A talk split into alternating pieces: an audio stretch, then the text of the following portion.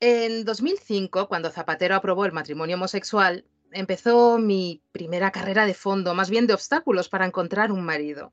Si no uno perfecto, perfecto, porque entonces tampoco estaba el percal para tirar cohetes y ponerse exigentes, al menos sí uno que cumpliera su papel con cierta dignidad. Y sobre todo, uno que tuviera el dinero suficiente para llenar de cisnes asiáticos el recinto donde se, se celebrara nuestra boda. Imaginaos aquellos días. Una vez aprobada la ley, todos los gays íbamos por la calle gritando desesperados, sin rumbo, como garzas descerebradas, intentando encontrar a alguien con quien casarnos. Un caos absoluto tipo película de catástrofes, donde hay que evacuar inmediatamente la ciudad y la gente va buscando a sus seres queridos con las calles llenas de atascos y pitidos, accidentes de autobuses, helicópteros cayendo en picado y estrellándose contra edificios, de vándalos aprovechándose de la confusión para robar televisores de los escaparates y de los típicos gays pesimistas tirándose desde las ventanas de sus oficinas. Porque ahora ya iba a ser súper obvio que el que no se casaba es porque no tenía con quién.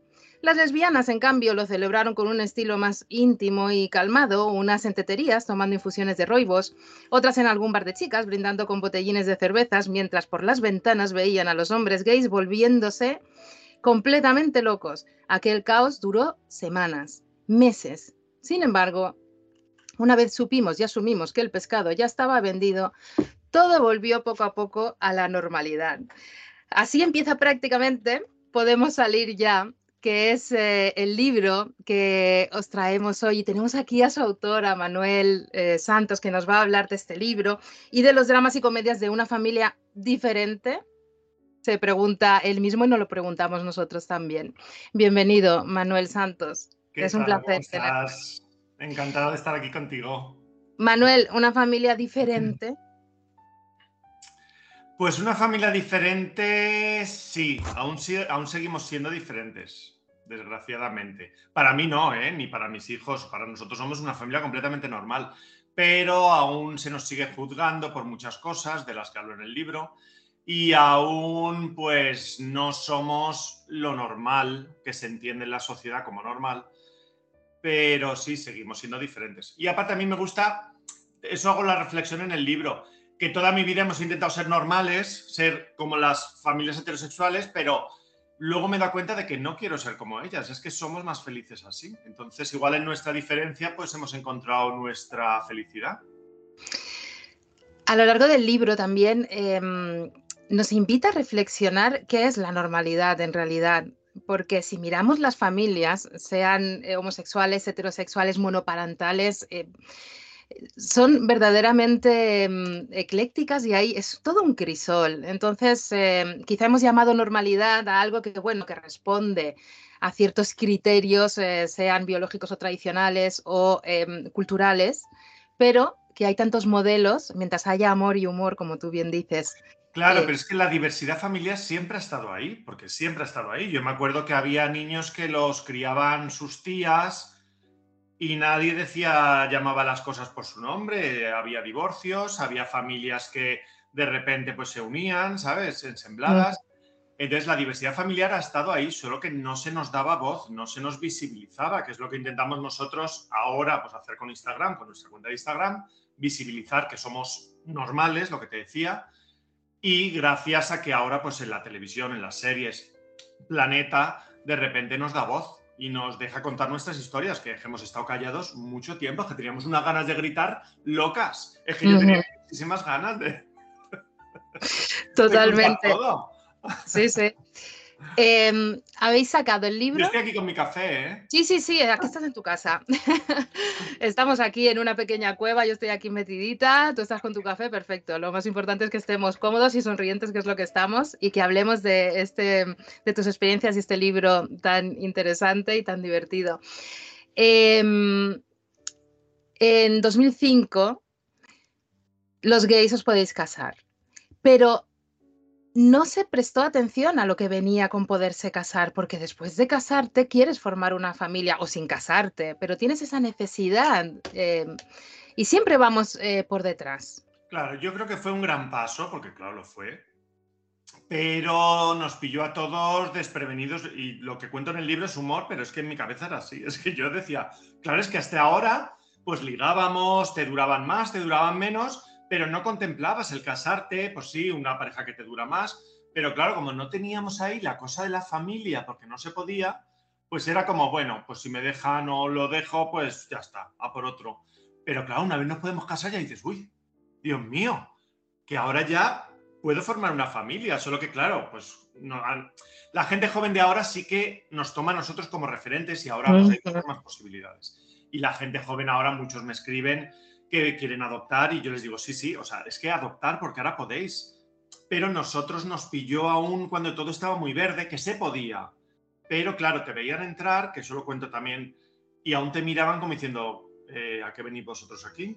Pero ya se podía, solo que los funcionarios, pues eso, pues primero está la ley, luego los funcionarios tienen que adaptarse, todo el papeleo que hay que adaptar, que aún sigue siendo muy necesario adaptar pues los formularios del colegio, los libros escolares.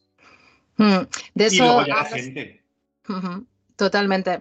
Em, hablas en tu libro de tu infancia, de tu adolescencia, de cuando saliste del armario, de esa falta de referentes que es tan importante, porque claro, todos los necesitamos cuando somos niños, cuando no estamos formados, son nuestros padres, como bien dices, eh, en un primer momento y luego los buscas en el exterior. Necesitas tener em, ese apoyo, ¿no? Ese como objetivo, aunque luego difiera cuando, cuando no, yo creo que aunque lo cuento con mucho humor esa parte, ese es el gran drama de nuestras vidas, de la gente del colectivo, que hemos crecido sin referentes, entonces muchas veces luego cuando ya podemos hacer las cosas se nos exige ser como todos, pero es que no hemos tenido los referentes para adaptar nuestra sexualidad, nuestra vida, nuestra forma de sentir a, la normalidad. Entonces, yo creo que ese es el gran drama nuestro, que no hemos, ni en la tele, es que la, yo pues lo digo en el libro, es que yo recuerdo el primer gay que Luego hasta se le disimuló y no era gay, se casó, que era el de Dinastía, Steven. Sí, sí, sí. Y, claro, hemos crecido con pequeñas pinceladas de lo que igual puede. Pero vamos, eh, ese es el claro. Y luego el drama de tener que fingir, porque tú en tu adolescencia pasaste por una etapa no de negación, tú sabías quién eras y lo que sentías y quién te atraía. Pero, efectivamente, pero tuviste que fingir. Solo voy a decir que en el libro también se habla mucho de fútbol. Sí. Cuando me preguntan, sí, en el libro. Y de natación. se habla de fútbol. No te digo cuánto, pero se habla. Y de natación, que también es importante. que nos estamos riendo cuando lo leáis, os vais a dar cuenta de por qué estamos diciendo todo esto, pero no lo vamos a descifrar porque si no vais a perder la salsa que hay ahí en este libro y que ayuda también a entender esa parte de drama ¿no? que, que abordáis. Eh, llegas, conoces de repente, mm, voy un poco rápido porque como no podemos ahondar en todo, unas pinceladitas, unas pinceladitas así como para, para, como aperitivo, para abrir boca y que la gente luego vaya por vosotros, se meta en, tu en vuestro Instagram, vea todo eh, lo que publicas, que además eh, abres las puertas de tu vida, de ti, de tus hijos, a todo y abordas las problemáticas. Y eso si quieres luego también lo tratamos, el tema de de muchas veces lo demostrar a los niños, que yo también lo cuento en el libro, que es que en nuestro caso es que yo creo que es necesario. Pero bueno, luego si quieres hablamos de eso. Tú sigue con tu entrevista. no, no, no, aquí podemos ir por donde. pues mira, pues me, parece, eh, hacemos un paréntesis em, en la historia, bueno, que, que sigue siendo historia, y hablemos de eso, de la exposición de los niños, porque abordas muchas cosas muy interesantes, como la gestación subrogada, también eh, me gustaría tratarla. Pero hablemos de esto, ya que lo has sacado, es muy importante y puede ayudar a muchas personas. Claro, yo el tema, muchas veces que me dicen, ¿por qué os pones a tus hijos? Y yo siempre digo, mira, mis hijos salen cuando quieren. Ayer, por ejemplo, estábamos cenando porque me gusta eh, pues, lo que les hago de cenar para que la gente vea que les hago la comida sana, porque muchas veces la gente se piensa, si no hay una madre en casa, estos no comen, o comen eh, San Jacobos.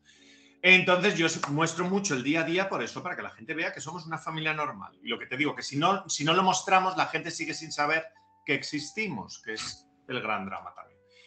Eh, entonces ayer, por ejemplo, estaba Álvaro cenando el pescado que les hice rebozado con la cremita y tal. Y Carmen estaba de arriba para abajo porque acaba de ducharse, ella tiene que secarse el pelo. Bueno, pues esta mañana tenía mil mensajes de, ¿le pasa algo a Carmen? ¿Dónde está Carmen? Es que es monísima. No, pero ya porque no la vieron en la cena. ¿Sabes? Y digo, no, pues estaba secándose el pelo, Álvaro empezó antes. Entonces, eh, es lo que te digo, que por un lado hay gente que dice, exponéis a los niños, digo, pero es que en nuestro caso yo lo veo como algo natural, que mis hijos salen cuando quieren salir. Y sobre todo que es necesario, porque es que como no visibilicemos nuestro modelo de familiar, vamos a ir otra vez para abajo. Vamos otra vez para abajo. Entonces yo, que critiquen pues a los heterosexuales que están todo el día con los niños y tal, pues mira, yo lo respeto todo, yo puedo estar a favor, pero entiendo que tú estés en contra. Pero es que en nuestro caso necesitamos visibilizar. Es que necesitamos, es que es imprescindible para nuestra lucha el que las mujeres y los hombres de 45, 50, 60, que son los que se acercan a mi Instagram, mis bonicas y bonicos, vean que, mis hijos están creciendo súper educados, súper felices, que Bueno, tengo que decir que tu preocupación por la comida es impresionante. Me encanta antes de que naciese Álvaro, bueno, los, niños, para quien no lo sepáis, son Álvaro y Carmen, que tienen esos nombres maravillosos. También nos explica Manuel cómo elige los nombres, el por qué. Eh, esa preocupación, es que es súper emotivo además, esa preocupación de antes, al milímetro, de que tenían que comer sano. Te pusiste a investigar sobre todas las combinaciones más sanas que pudiese para que Daddy estuvo comiendo potitos. Me compré la Thermomix ocho meses antes para empezar a ensayar potitos. Y Daddy estuvo comiendo potitos cuatro meses antes del nacimiento de Álvaro. Que sí de fruta, de carne, de pescado, vamos. Que los que se podían congelar, los que no. Y lo del pantón para la habitación del niño para que desarrollase su cerebro correctamente. Bueno, es que es, eh, es, maravilloso, conocemos todos los detalles, de verdad que es un libro que es, eh, es un elogio también a la paternidad y a la maternidad, porque, bueno, al final padres y madres comparten el tener una criaturilla que depende al 100% de ellos y, ya forma parte de sus vidas para siempre, ¿no? Y se convierte Eso lo digo en el... Que lo, lo cuento en el libro que yo creo que nosotros hemos tenido tantas ganas de ser padres, hemos luchado tanto, hemos soñado tanto, nos ha costado tanto llegar ahí, eh, que luego yo creo que nos esforzamos más que muchos, no voy a decir que todos, porque eso no es verdad, sí, sí. pero que muchos heterosexuales que al final siguen la norma de tener hijos, pues porque es lo que manda la tradición, porque ya llevas unos años casados y es lo que toca, de cuando vienen los nietos, de cuando vienen los niños. Entiendo lo que dices. y en el libro se entiende muy bien, ¿eh? En nuestro caso nos ha costado tanto que yo, es que, bueno, yo dejé mi trabajo y todo para dedicarme a mis hijos porque quiero que, sean, vamos, es que son mi vida. Entonces, mm. es que mi vida, yo no me arrepiento de haber dejado mi profesión, de haber dejado mi trabajo, que volveré en algún momento que ya los tengan causados a los niños. Pero, pero es que no me arrepiento, es que son mi vida. Entonces yo me dedico a ellos. Hay que decir que Manuel tiene un currículum bastante amplio eh, fue subdirector del programa de María Teresa Campos cuando era líder de audiencia en Telecinco. Bueno, tiene unas aventuras, lo cuenta también, está todo en el libro con algunas anécdotas, eh, donde creció profesionalmente también, hasta el momento que, bueno, que lo dejaste por las cuestiones que aparecen eh, también en tu libro. Pero bueno, antes de los niños, tenías que encontrar a tu, a tu marido, al padre para tus hijos, el que tenía que llenar de cisnes eh, vuestra boda. Y encuentras a un americano en un momento determinado, que es un 6, tú eres un 8, como, dices. También es muy gracioso todo eso, que es daddy, bueno, que se convierte en daddy cuando ya tenéis a los niños. Tú eres papá y él es, y él es daddy. Eh, entonces, queréis, eh, os casáis y queréis formar una familia.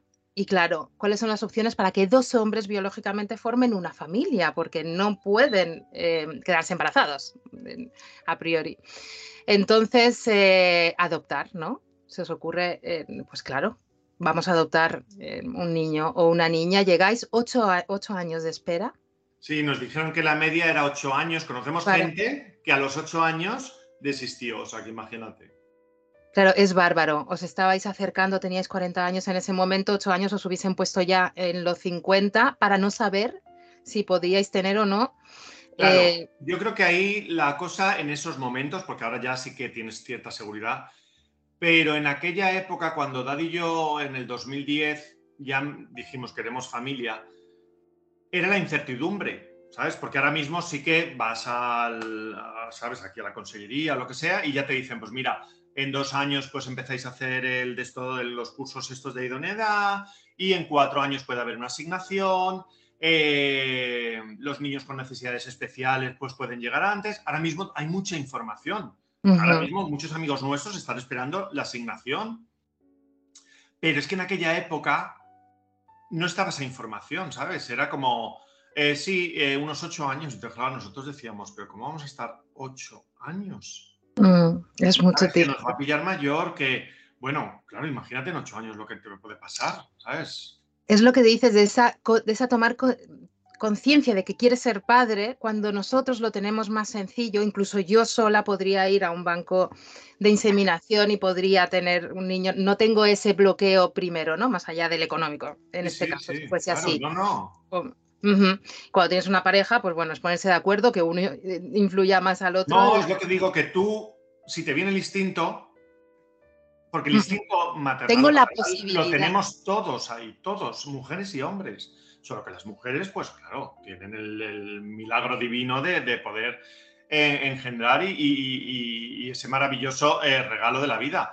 Pero el instinto lo tenemos todos, entonces mm. todos tenemos ese deseo de de formar una familia y ser padres, solo que el nuestro no está, cuando nos llega el instinto no podemos tenerlo.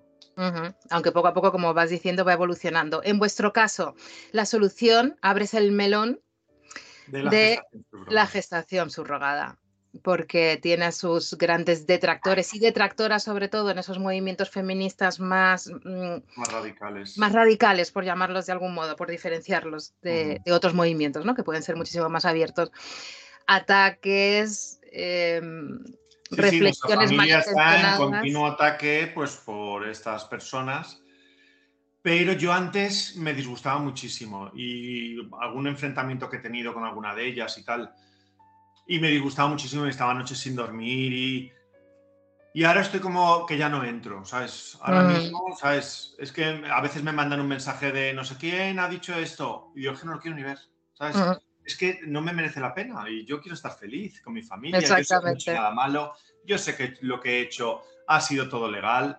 Eh, muchas Irregulado. Veces Irregulado, que es lo que tú dices. No, y muchas veces la falta de información, porque dicen, es que la mujer lo hace por necesidad, y digo, es que no tienes ni idea, es que en casi todos los países que está regulada la gestación subrogada en Estados Unidos, en Inglaterra, en Inglaterra, que las leyes son muchísimo más antiguas y más fuertes que en España, lleva desde el 95, desde el año 95. 95, sí. Nunca ha habido una explotación y si la ha habido, pues ha ido a la cárcel quien haya explotado. Es que eso es la regulación.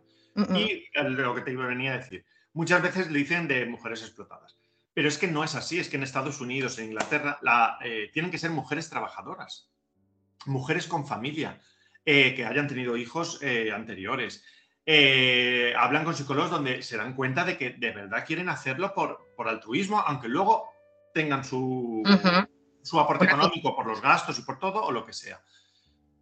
¿Sabes? Hay una mujer del País Vasco que te anima a entrevistarla, ya, te daré el nombre por esto porque ahora mismo no me acuerdo. Vale.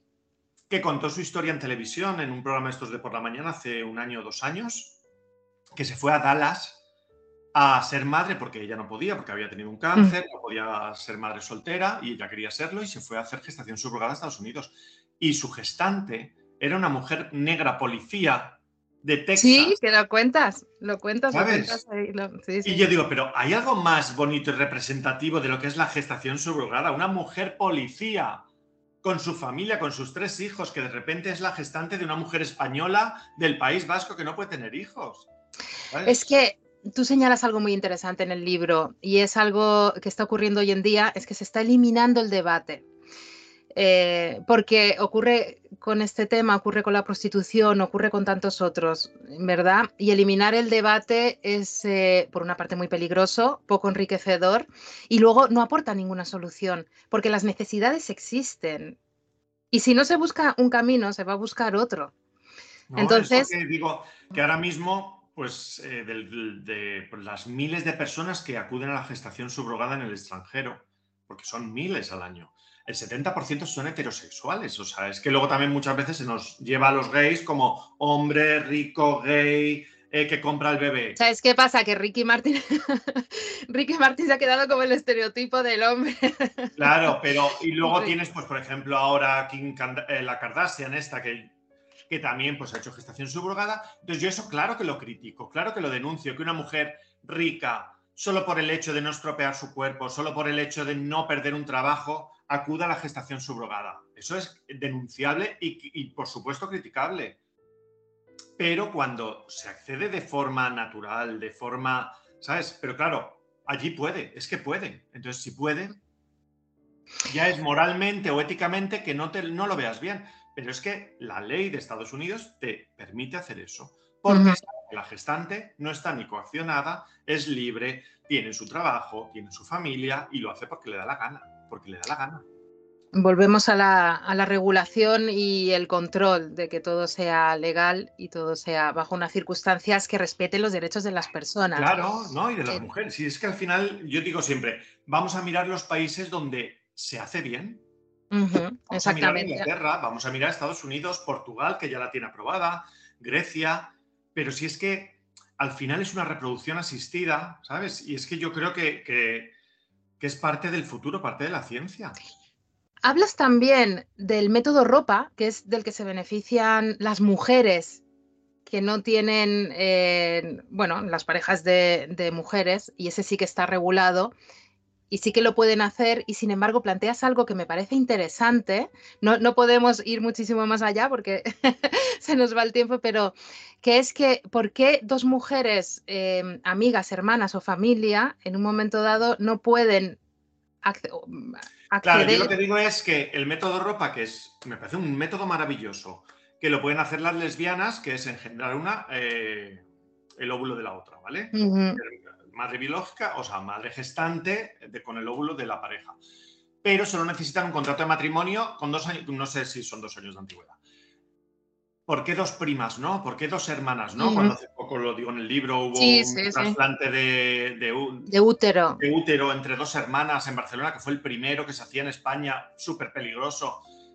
¿Por qué? ¿Sabes? Si, si, hay familia, si van una va a ser la madre y la otra la tía, qué mal. ¿Sabes? Eh, Está pues claro que, las cuestiones... Que es injusto, ¿sabes? Pero no es injusto porque me parece un método maravilloso, el método ropa. Sí, sí.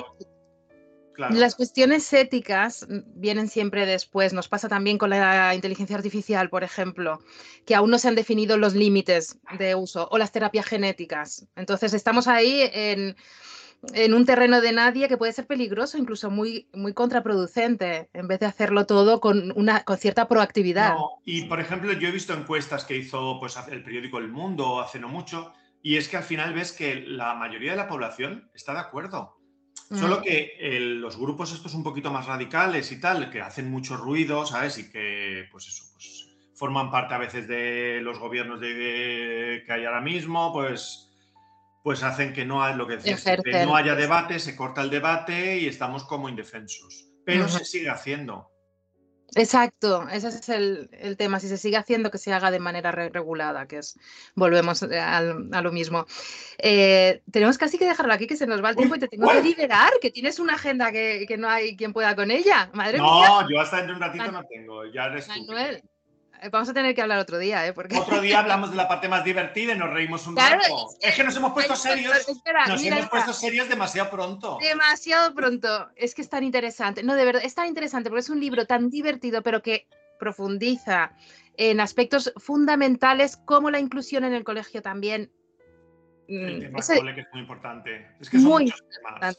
Son muchos temas, pero es lo que te digo. Es que al final el libro en sí hay que leerlo porque es hay tantas cosas que no hemos podido hablar hasta ahora de, pues eso, lo que hablábamos, de crecer siendo homosexual en una España que aún no estaba preparada, el tema de la gestación, el tema de meternos en un colegio público, en un colegio, en un pueblo pequeñito, eh, pues todo. Yo sé, que es el ir de la mano por la calle, que parece que es algo que ya está muy asumido, porque claro, se nos, se nos muestra eh, lo más em, estereotipado, ¿no? Y, de ahí el título, el podemos salir ya es ese, pues que llevamos toda la vida pidiendo permiso para todo, para darnos un beso, para darnos la mano, para ir al colegio, para tal, y ahora es como ya, dejarnos ya de, de esto y vamos a ser libres y vamos a ser iguales que sois cuatro, que en un armario no cabéis, vamos, ni uno, pero cuatro menos. con lo mono que soy. Imagínate, en un armario dentro. Además, os va a dar unas recetas, mirad. Ya para acabar, para hacerlo con, una sonrisa, eh, para que sigáis viendo el tono también que hay en el libro, porque hay de todo y, además es que lo, que anuncia lo cumple. Comedia, drama, pues ahí tenemos eh, comedia, tenemos una parte dramática. Todo el mundo que está, a todo el mundo le está encantando el libro y todo el mundo me dice lo mismo. Dice, es que me he reído tanto y he llorado tanto y digo, ay, Total. Totalmente. Sí, sí, es como una, cosa totalmente em, estrambótica en ocasiones. Y esa, esa manera de empezar con el foco en la calle, alumbrándote, bueno, bueno, con el Vicentico, es que ya forma parte de, mi universo. Es que yo soy muy protagonista. Dice, cuando mm, conoce a, a Abad, que, que, se convertirá después de su marido y en Daddy, en el papá de Carmen y Álvaro, pues la primera vez que va a tu casa, le quieres eh, sorprender, ¿no? Con la limpieza, con el estado de tu casa, porque tú eres muy... Me eh, quiero atar. Claro, no quería decirlo. Yo digo, este no se escapa. Y le prepara un menú que os lo voy a leer y lo dejamos aquí, lamentablemente, o afortunadamente, porque así vais a ver eh, todo esto aquí, porque es que de verdad es muy, muy divertido.